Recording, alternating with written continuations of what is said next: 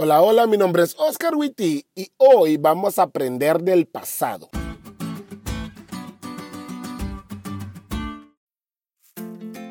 Yo nunca he tomado alcohol, ni por curiosidad, ni por presión de grupo, ni por obligación. Nunca he tomado alcohol y creo que es un logro que atribuyo no solo a mi formación cristiana, sino a las historias que mamá me contaba sobre el alcoholismo. Mi papá fue alcohólico durante los primeros años de mi niñez y mamá nunca ocultó cuánto sufrió mientras mi papá era una persona así. Dejó en claro que aunque lo amaba, hubo momentos en los que no teníamos para comer ni ella ni yo, porque mi papá se había bebido toda su quincena en un fin de semana. Y aunque yo nunca he visto ebrio a mi papá, no quise imitar ese pasado de él, sino solo el ejemplo de cristianismo que ha sido para mí durante toda mi vida.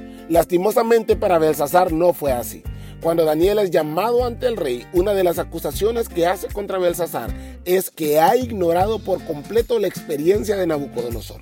Si Belsasar se hubiera humillado como Nabucodonosor lo hizo, no honrando otros dioses que no oyen, ni hablan, ni saben, sino honrando solo al Dios en cuya mano estaba su vida, su destino quizás hubiera sido diferente. Pero al ignorar el pasado, cometió el mismo error de su abuelo, solo que él no se arrepintió. La inscripción en la pared está compuesta de tres verbos en arameo, mene, contado, tekel, pesado, y pérez, dividido. Y aunque todos entendían lo que estaba allí, nadie se atrevió a decirle al rey la desagradable verdad que probablemente pudiera significar, excepto Daniel, que no tuvo temor de decirle la verdad al rey. Mene, contó Dios tu reino y le ha puesto fin.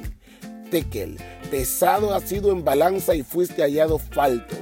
Pérez, tu reino ha sido roto y dado a los medos y los persas. Y allí Belsasar se dio cuenta que no aprender del pasado solo trae ruina.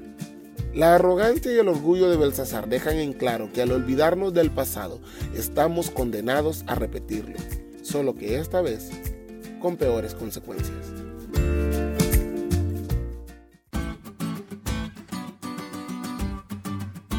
¿Te diste cuenta lo cool que estuvo la lección? No te olvides de leerla y compartir este podcast con todos tus amigos. Es todo por hoy, pero mañana tendremos otra oportunidad de estudiar juntos.